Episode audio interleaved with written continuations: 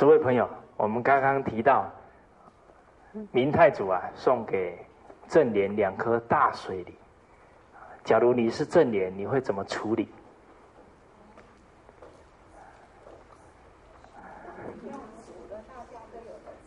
好，一起煮了，是不是？来，给这位朋友掌声鼓励。您可能是知道那个水梨煮起来对喉咙不错哈。正莲啊，跟您的做法差不多。他拿了两个大水缸，啊，一边放一个，把这个水泥啊给它打碎，让这个汁啊渗在整个水缸里面。好，处理完之后说来。一个人喝一碗，平等啊，人心啊都很平，觉得哎真公平啊。虽然啊跟这个正莲的血脉啊不是那么亲，他越觉得这个长者值得啊尊敬。后来明太祖又问他：你怎么管理这一千个人？你到底是用什么方法？就正脸啊，就回答了四个字。他说啊，不听妇言。好，诸位女同胞，不要看了这一句话就说我不想听，我要走了。这不要依文解义啊！啊，任何一句话都有它时代上的意义，因为我们要了解啊，古代的。女人呐，比较没有机会怎么样？读圣贤书籍，所以她没有去领受到圣贤的那种心胸，所以难免啊会比较自私一点。那只要一自私，为自己的孩子啊，这个多留一些，就会造成其他人的什么怨言。所以怨之所生，就在自私啊。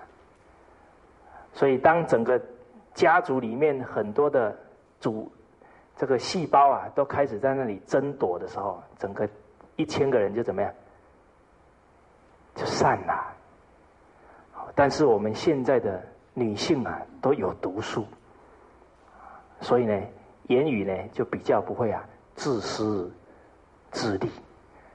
也很有可能呢，男生他比较自私，比较啊只为自己着想。假如是这样的男人哈，那他的性格也比较像什么？敷衍呐。啊，所以这一句话你要广义去了解，就是啊，在家庭当中绝对不能斤斤计较，一定会造成纷争。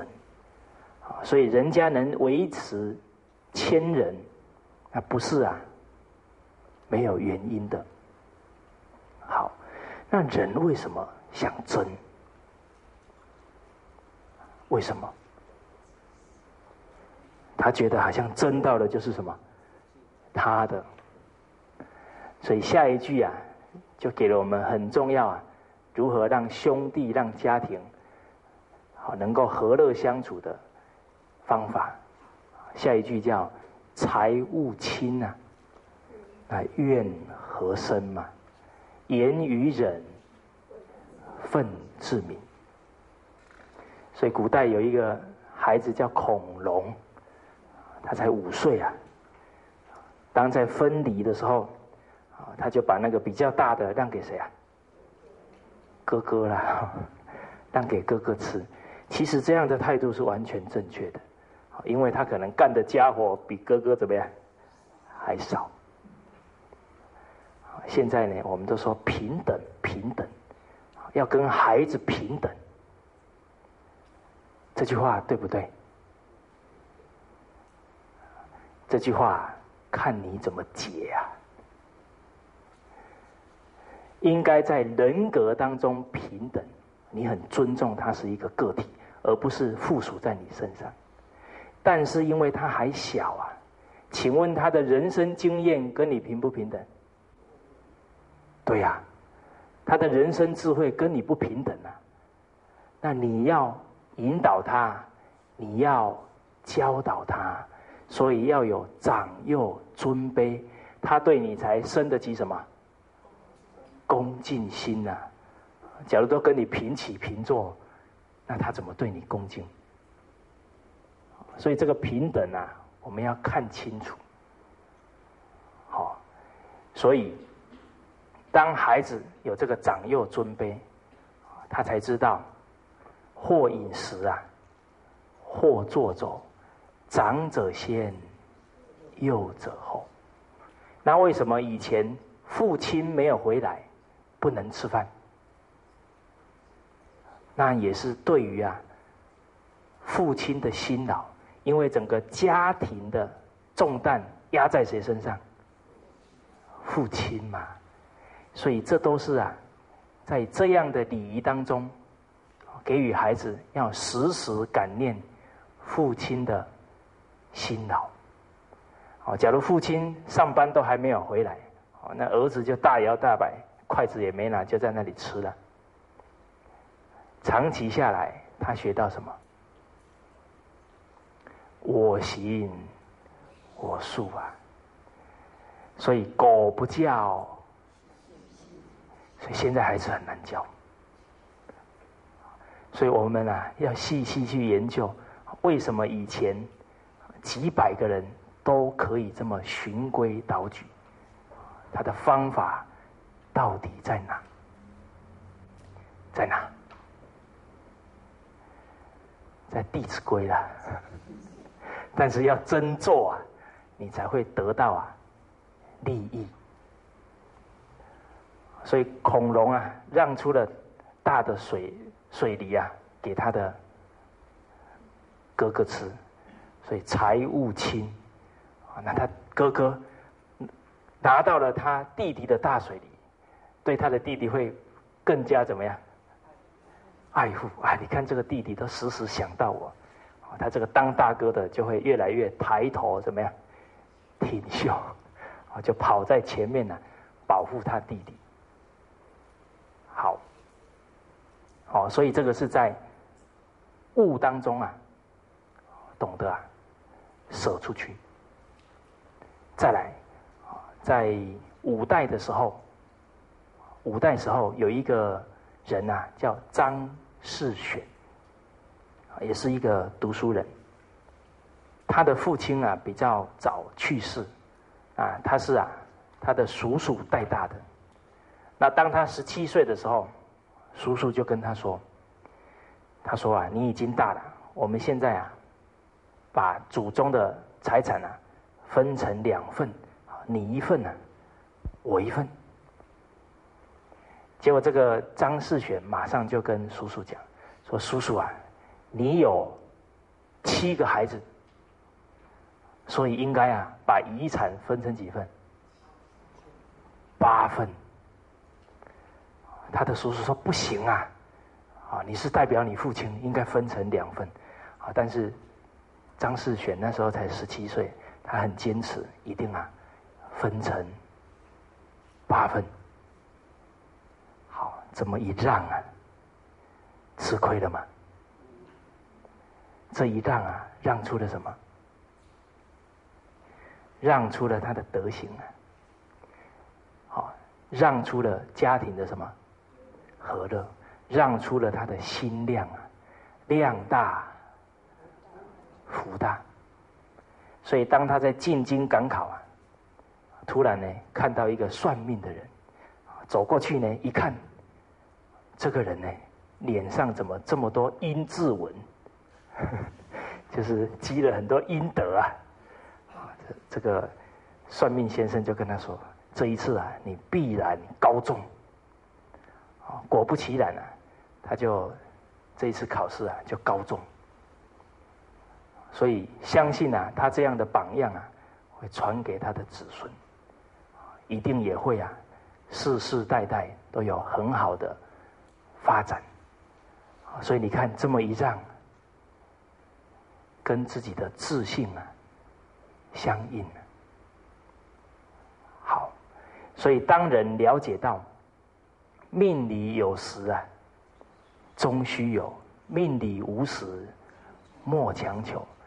了解道理以后啊，理得心安，就不会啊患得患失，常常想要去跟人家争夺了。所以要了解命运的真相，我们就要去读一本很好的书，叫做啊《了凡四训》。道理明白啊，心才会平，就不会去争了。袁了凡先生小时候啊，遇到一位很会算命的人，叫孔先生。这个孔先生呢，是我们中国少子黄吉术的正传的传人，所以算的特别准。诸位朋友应该啊，有过算命的经验吧？有没有？我听说现在算命算的很贵。有没有？人啊，命假如被算出来，那你真是白来了，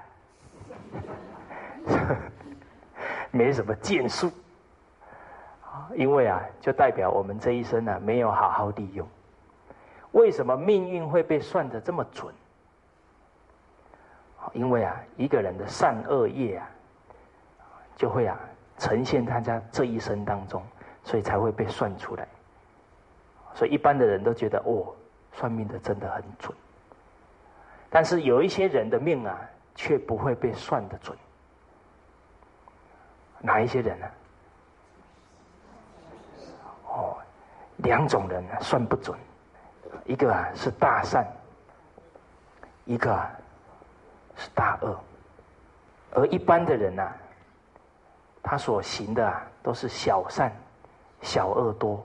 然后心量啊又没有扩大，想的都是儿子、孙子、妻子、房子、钱子，都想这一些，所以呢也没什么大善，也没什么大恶啊，所以命运就被算得很准。所以这个命运啊有加减乘除啊。比方说你命中有一千万。的财富，结果你行了一点小善，所以一千万加多少？五万，所以算得很准。啊，你做了一点小恶，所以变成九百九十五万，哎，也还蛮准。但是啊，你假如都是行很多的善事，那一千万乘以五变多少？那绝对不准。那假如做了一些伤天害理的事，一千万除以五，变两百万，那也是算不准。所以我们了解到啊，纵使这个人用不法的手段呢，去抢夺了财物，只他抢到了两百万，那也是他命中本来就怎么样有的。他抢到两百万，还在那里洋洋得意啊！你看我多厉害！其实他已经亏损掉八百万了，所以君子乐得啊，做君子因为心安理得，而小人呢，冤枉做了小人。他拿到了这两百万啊，不知道还有没有命花，因为他做了坏事，触犯法令的话，很有可能过没有多久就要锒铛。入狱了，这样的人多不多啊？多啊！因为现在功利主义啊，很多人在某一些情境都铤而走险。其实我们看到这样的人啊，都替他很惋惜。毕竟啊，他也是啊，有大福之人呢，只是没有好的教育啊，把他的人生啊，怎么样？搞砸了，所以我们对这样的人应该在抱持一种怜悯之心呢，因为先人不善呢，不是道德啊，无有愚者，他的父母没教他，他的爷爷奶奶啊也没教。你看现在，一般比方说我考上老师了，亲戚朋友问的第一句话是什么？一个月多少钱？哎，所以没有教啊，人是可以去创造命运的，只要扩宽心量，所以都没教，只教他唯利是图。当诱惑来的时候，他当然就受不了了。好，所以了解命运，理得心安，你就可以财物轻呐，愿和生。家庭会充满一个祥和之气。好，那当我们遇到学生呢，在争的时候怎么办？有一班的孩子，刚好那一天吃水果，吃西瓜，西瓜已经切好放在桌上，很多的同学啊，狼吞虎咽，要干嘛？这个饭一吃完，马上健步如飞啊，要去抢那个最大的 西瓜。好，诸位朋友，假如是你的学生怎么办？你会看到一阵兵荒马乱。好，这个老师呢也很沉稳，看到兵荒马乱呢，他还不动声色。等同学啊。这个吃完饭了，睡了午觉呢。下午第一节课呢，这个老师呢就讲了，他说：“诸位同学，我们假如去抢那个第一块的西瓜，抢那个最大的，会产生什么效果？产生什么影响？诸位同学说说看。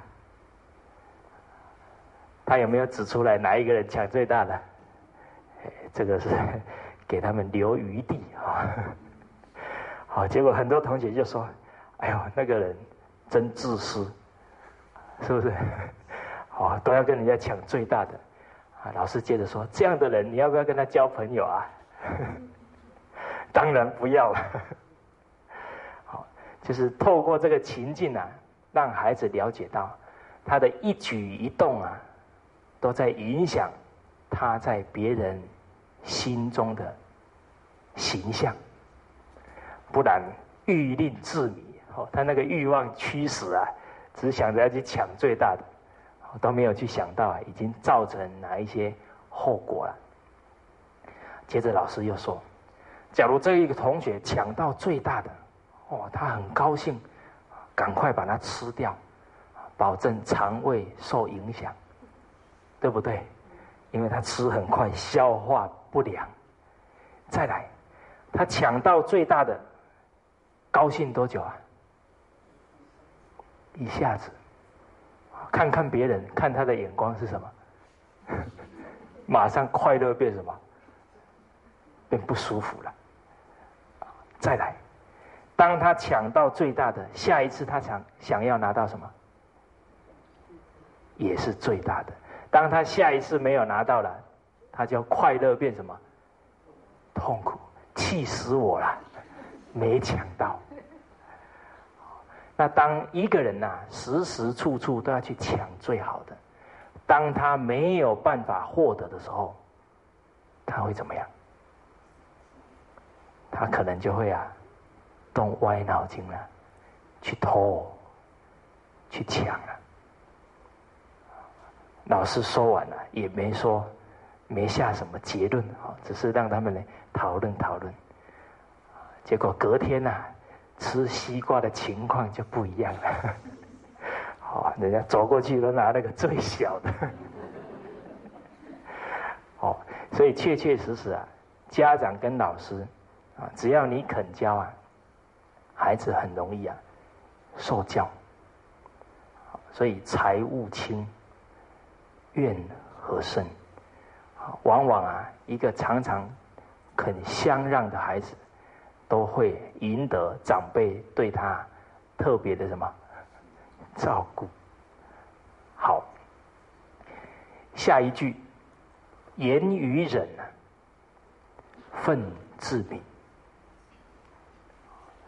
人跟人相处当中啊，冲突最多的情况啊，就是在言语。但是言语起了冲突啊，俗话说，因为你起了冲突啊，脾气就怎么样上来了。那一念嗔心起啊，百万障门就开了。这个障门在哪？好，我们先来考虑看看，用不好的言语发脾气会造成什么影响？百万障碍就出来了。障门开，障碍了自己的什么心量啊？也障碍了人与人之间的什么好的关系的。所以你可能发脾气发了五分钟，你要花多少时间才能把这个脾气所产生不好的效果去除？花多少？所以啊，愤思难呐。这在君子九思当中提醒我们：愤怒不可发，谨慎呐！因为愤怒一发，很难回归到原来的样子，甚至于可以说不可能回来了。所以愤思难。俗话又提到啊。利刃割体，恒易合！好，利刃割身体啊，可能一两个礼拜啊就可以好了。但是恶语伤人呢，会留在他心里多久？恨难消啊！所以人生这么短暂啊，为什么不好好相处呢？所以我们看到这样的结果啊，慢慢啊。要找到方法对峙我们的愤怒，而这个对峙的功夫啊，要练到什么程度呢？练到忍这个字的程度。我们看一下会意志，什么叫忍的功夫？上面一把刀，下面怎么样？哎，那个意思就是呢，人家拿着一支刀。捧在你的心头上，你还要如如不动，不管你怎么骂我，就是不回嘴，一个巴掌怎么样，拍不响。所以你能忍到这种功夫啊，必然能够让身旁的人很佩服。所以这个忍啊，是一门大学问，你时时处处啊。都在考验忍的功夫，比方说现在听课啊，也在考验忍耐，对不对？哎，忍住不要打瞌睡。那曾经啊，有一个女士啊，她就跟我说：“她说蔡老师，中国文化不错，不过那个忍哦，到底要忍到什么时候啊？”好，她对这个忍字啊，很无奈。我说啊，假如你是这样的心态啊，我保证你一定忍到啊，火山爆发。啊，比方说这个学的这些课程，我知道夫妻要互相体谅，是吧？啊，所以回去突然变得很勤劳，就开始扫地，好打理家里面，结果这个先生都没有看到。因为呢，他在扫的时候都一边看，哎，他有没有看到啊？所以扫了一个礼拜呢，先生都没什么反应，哦，突然怎么样？怒火中烧，然后把这个扫把摔在地上。我做了那么多事，你都看不到吗？啊，假如这一口气忍不住啊，爆发出来会怎么样？前功尽弃呀！你先生马上冷眼看你，还说学什么《弟子规》？哎，所以这个忍的功夫啊，是要能够啊忍的明明白白，忍的为大局着想。因为每一个人的啊，比方说夫妻来讲，来自不同的家庭，所以生活习惯呢。差异很大。所谓冰冻三尺，非一日之寒。所以我们明白了，知道改变绝对不是一触可及。这个时候你要安心，别人对不对呀？是别人的事，我自己有没有尽好我的本分？那本来就是应该做的，所以做的心安理得，自然啊，你的身教啊，就会啊传递出去，你就让它水到渠成嘛。所以，当我们明白，就能够啊去包容嘛。所以现在你回去要叫孩子变勤劳，你可不能说他不勤劳，你没有马上变勤劳，你就气得半死。这是不是孩子错了？是谁错啊？我们自己的态度不对了。所以习惯的养成必然有一个循序渐进的过程。我们还是要道法自然来做。啊，人的为大局着想，因为在家庭当中，夫妻假如常吵，啊，在公司里面，啊，同事之间假如常吵，那这个家庭跟团体气氛怎么样？就很不好。那家跟团体必衰败啊！啊，所以我们能忍得住啊。就是为大局着想，而当你处处能忍让，也会唤醒对方的惭愧之心呢。所以这个忍要忍得明白啊，忍得为大局着想。我们在北京上课的时候，有一位女士啊，她也五十几岁。上完了这个出则替呀，当天就给她妹妹打电话，因为啊，他们因为一个口角啊，姐妹已经两年没讲过半句话了，所以他一听完呢，觉得哎呦，自己错了，就赶快拨给他妹妹，电话一接起来，他说：“妹妹啊，对不起。”其实哎，他才讲了三个字：“对不起。”他妹妹马上啊，稀里哗啦就哭起来了。所以啊，其实两个人都怎么样，在闷那一口气呀。我说幸好才两年，假如继续下去，保证两个人是癌症的高危险群，血脉都不通畅啊。所以何苦来哉呢？所以你看，啊，一个道歉，整个嫌隙啊就化开了。这一道化开啊，不止兄姐妹心上的石头掉下来了，还有谁的石头也掉下来？妈妈、爸爸。好，所以人生确确实实啊，可以走得圆满、幸福啦。只要我们放下这些不好的习气呀，不好的执着，一定会越走啊越圆满。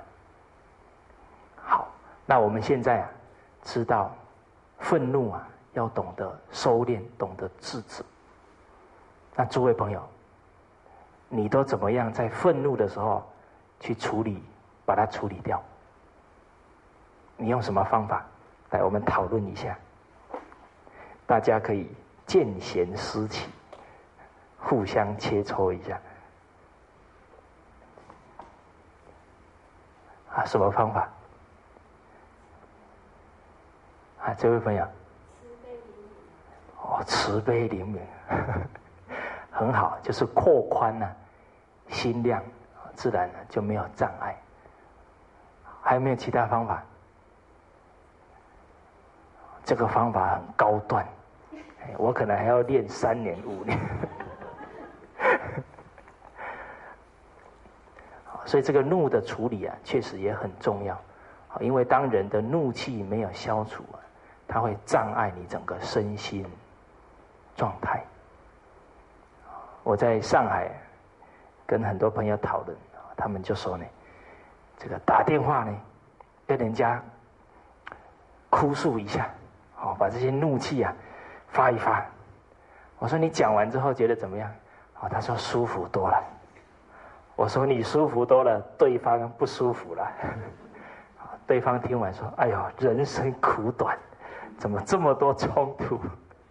所以，我们不能把垃圾给人家怎么样，到处丢啊。那很多人都当垃圾桶，有没有？那当垃圾桶会有什么情况发生？到时候垃圾怎么样，满出来了。”啊，所以你看，很多那个专门在给人家做心理治疗的，到最后他也怎么样？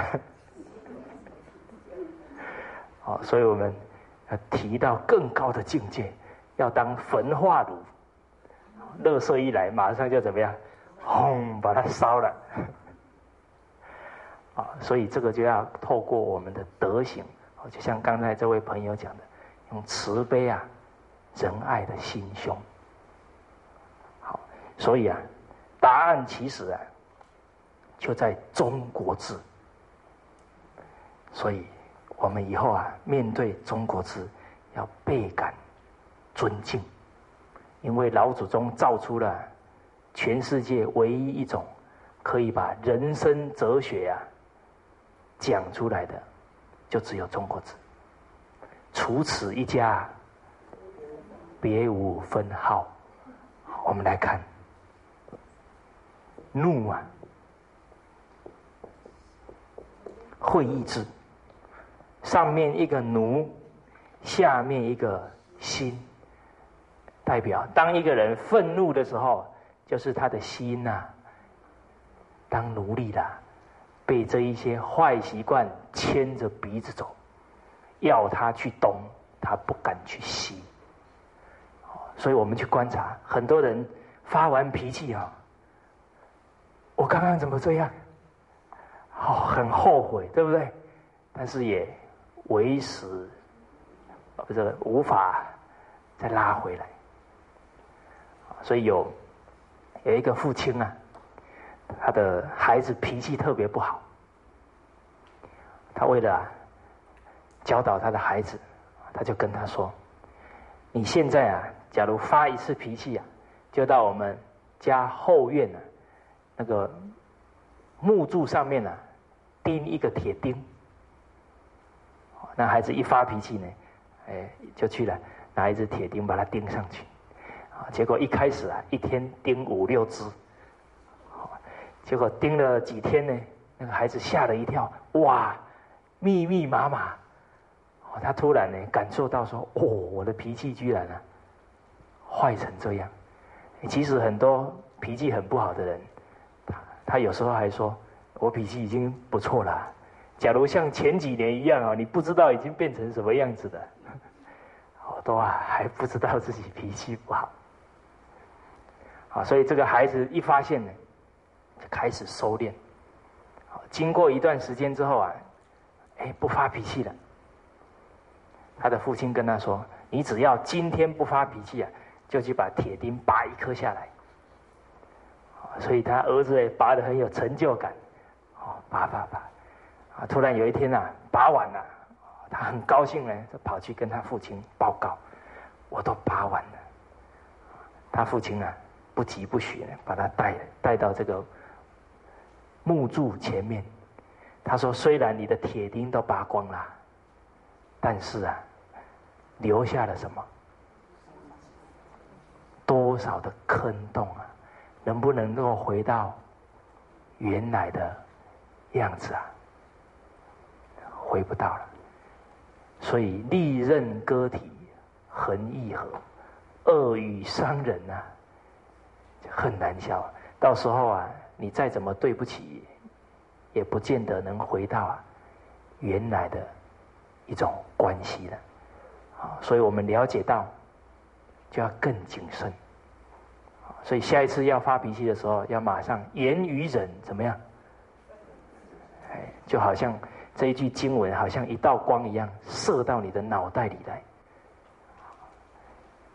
能不能做到？要早晚服用，是吧？一遍《弟子规》，保证有这样的效果。因为在北京有一个朋友，他确实做到了，早晚念一遍。他说他最难改的就是“人有短，切莫接”。哦，这个东家长李家长习惯了，现在学完了，一下子也改不过来。啊，但是啊，他突然想要讲的时候啊，这句经文就跑过来，他马上闭嘴，很有效果。好，所以呢，我们也可以，这个经文，或者你就记更简单的“愤思难”，愤思难。啊，人生呐，要有志气。绝对要当自己人生的主人，不要让这些坏习惯呢主宰了我们的命运。所以你提起这样的志气来对峙它，要从怒啊转速，这两个字像不像？像吧，去了一点边边角角，啊，把你的棱棱角角消一消，就变素了。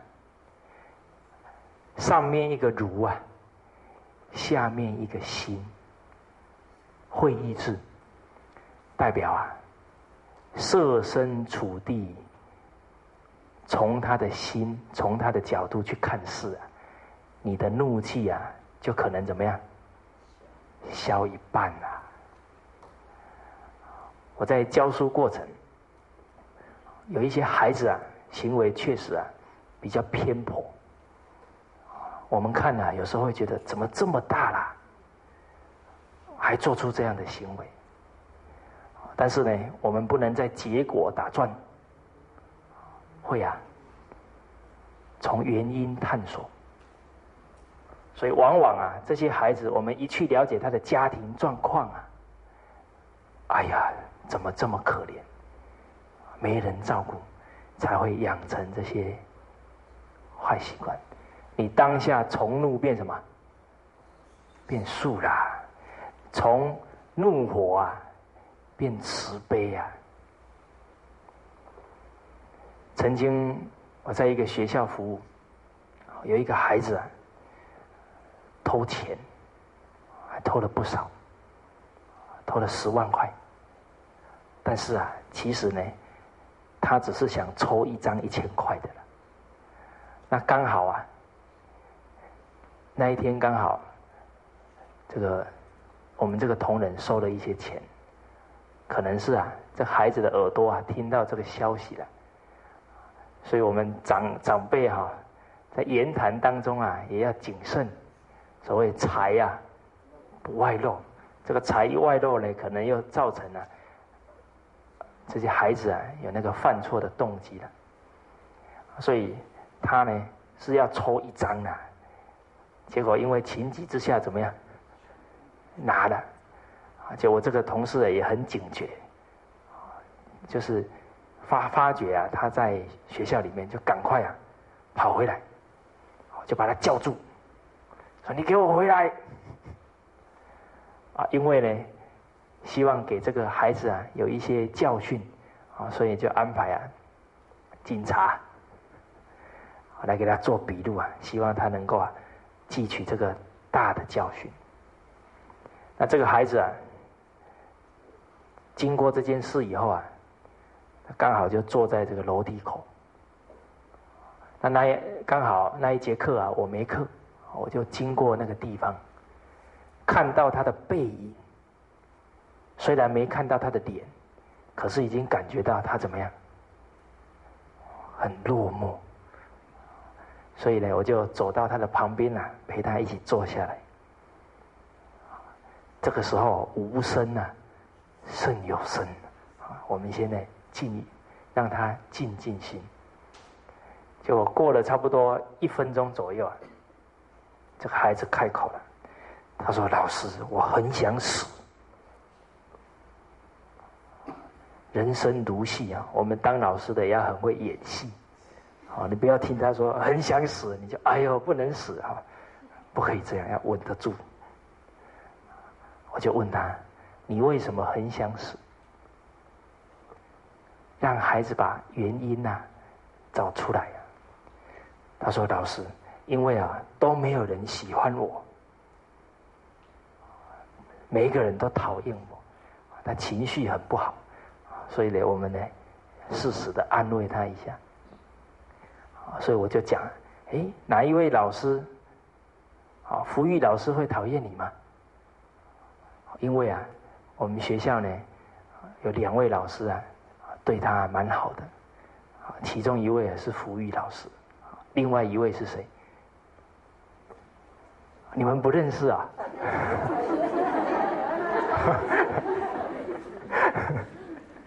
好，所以呢，我们不能先讲自己，这样太不谦虚了。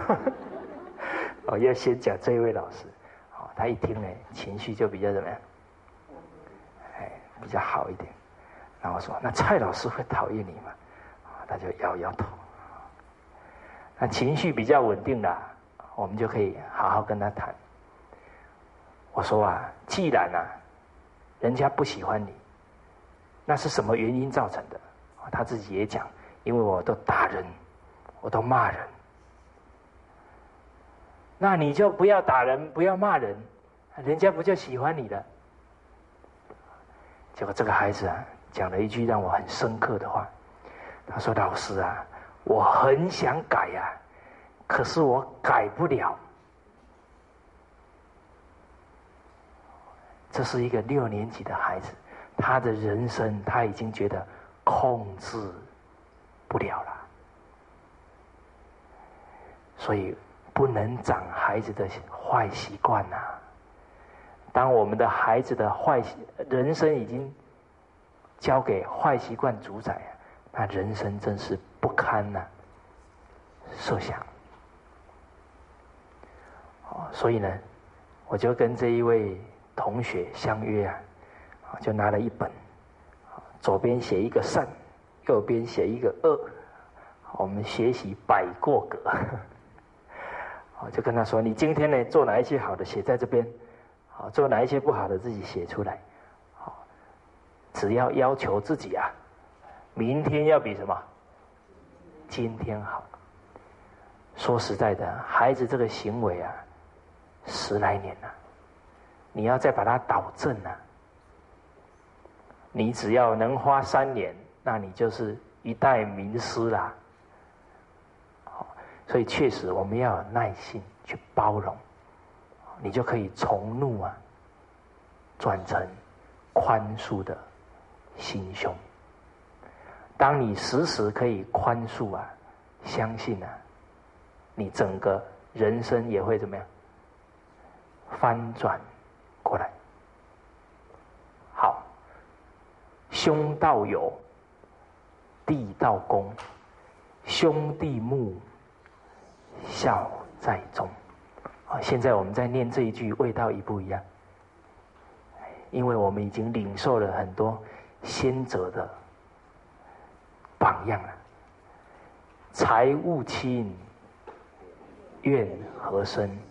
言于人，愤自泯。好，那我们接着呢，看下一句，我们一起啊，把它念一遍：饮食，或坐走，长者先，幼者后。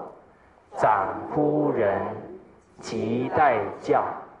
人不在，己即到。好，或饮食，或坐走，长者先，幼者后。所以，当孩子他都知道要先尊重长辈，他这一份恭敬心呐，就会落实在生活的点点滴滴中。而我们这一句啊，只指出了几个动作。第一个，吃东西。好，所以当孩子一看到菜呢，是先给长辈吃啊，那他的德行啊，就在这夹菜当中怎么样？就在提升了。我们有一个学生呢，他才七岁。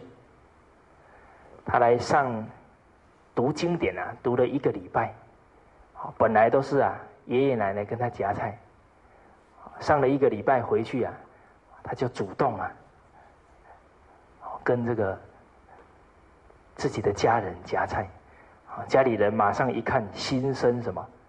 欢喜，就对中国文化有比较认同，所以现在人都很现实，好，所以我们 好也要把孩子教好。孩子也会啊，带动家长，但是真正要让家庭教育能够有很好的进展呢，还是必须从家长开始提升。我们在前面的课程就有讲到，教儿教女啊，先教己这个重要，教儿教女。先交己，好，因为啊，上行下效。假如今天你的孩子在做《弟子规》，然后呢，父母没学没做，比方说，《弟子规》说：“置官服，有定位，勿乱顿，致污秽。”结果爸爸回家袜子啪，躺下来看报纸，孩子。他觉得，嗯，怎么这样？叫我做，爸爸都不做，他甘不甘心？不甘心。假如你是妈妈，怎么办？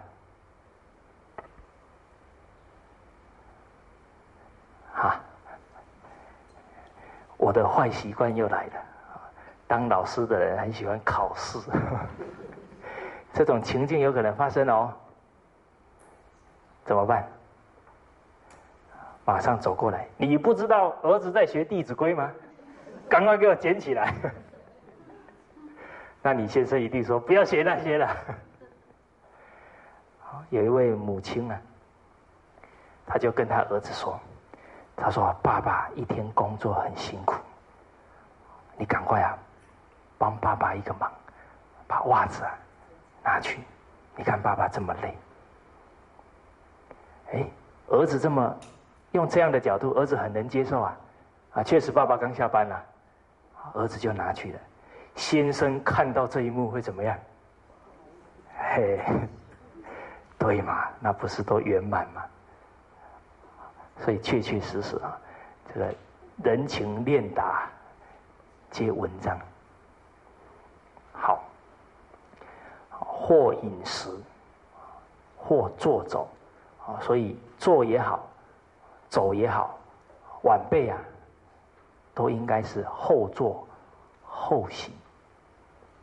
所以我们在海口、在深圳啊，这些孩子学完之后，确实在坐电梯的时候啊，都会按着门呢，请老师先走。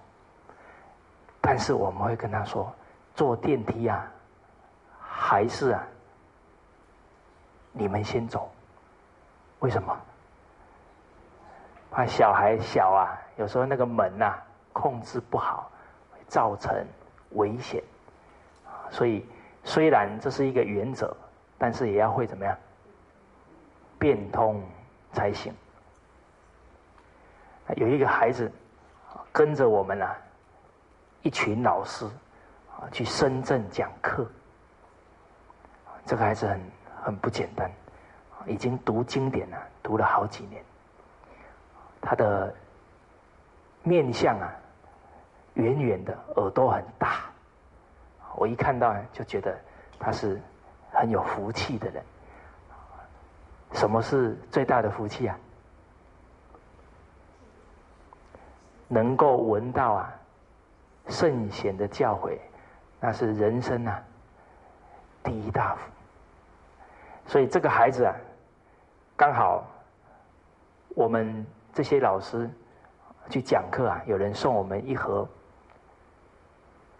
哎，那个叫也是饼类的，里面有十块饼，确实很好吃，每一个人都发一块，都吃下去了。这个孩子啊，在房间里面呢，就跑出来说：“这个饼很好吃，还有没有？”结果因为吃掉九块，还剩一块。这个孩子走过来啊，拿起了这一块饼，然后就走到我面前，他说：“这一块应该给蔡老师吃。”他不止先让长者吃哦，他还会判断啊，应该再先给谁吃。所以你看，学礼的孩子会呆吗？绝对不呆呀！学礼的孩子，他知道处处尊重别人，替人着想，那个脑筋灵活。现在人对活泼误解啦。什么叫活泼啊？三秒钟都停不下来，在那里跑叫活泼。我们有时候在那个机场排队，哇，很多孩子都站不住，在那里撞来撞去的。后面的旅客还说：“嘿嘿，这个孩子真活泼。”哪是活泼？那个叫随便呐，啊，没家教了。所以。真正的活泼啊，是思想活跃，是处处能替人着想，真活泼了。好，所以学理的人绝对不会学呆的。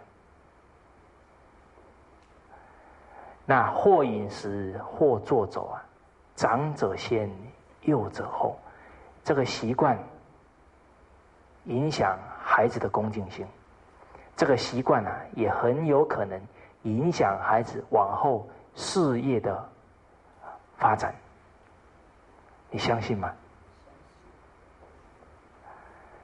曾经我们跟一个幼儿园的园长，他就跟我说，他请了一些啊二十出头的老师啊教幼儿园。他说有一次，他有一个客户啊。从广东来，那他就接待这个广东的客户，也带了几位园里面的老师啊，一起去吃。这些园里面的老师啊，好几位是湖南人。湖南人喜欢吃什么？辣。广东人比较不吃辣。那去请广东的客户啊，点什么菜？那广东菜啊，所以一点呢，开始吃了。这些老师啊，在那里说：“这个怎么那么难吃？啊，那个怎么那么难吃？”带他们来是干嘛的？带来多照顾什么客人的？结果他们是来干嘛？搅局的。好，结果好不容易啊，上了一道啊辣的。这个园长啊，就把他转到客户面前，客户夹了一口啊，这些老师马上转到他们面前，啊，吃起来，哦，这个园长又把它 转回来，哦，他们又把它转回去，这样的员工你敢不敢好好用啊？成事不足啊，败事都有。啊，所以啊，当一个孩子处处啊很有进退之理，你交给他办事啊，你会怎么样？很放心。所以主管带下属去赴宴啊，都是带那些哈夹菜夹的很好，倒水倒的很好，都带这些人去了，是不是？对呀。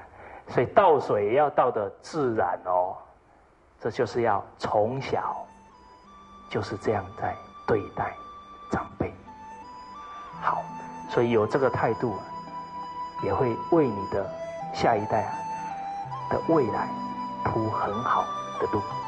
那今天呢，就先讲到这边，谢谢。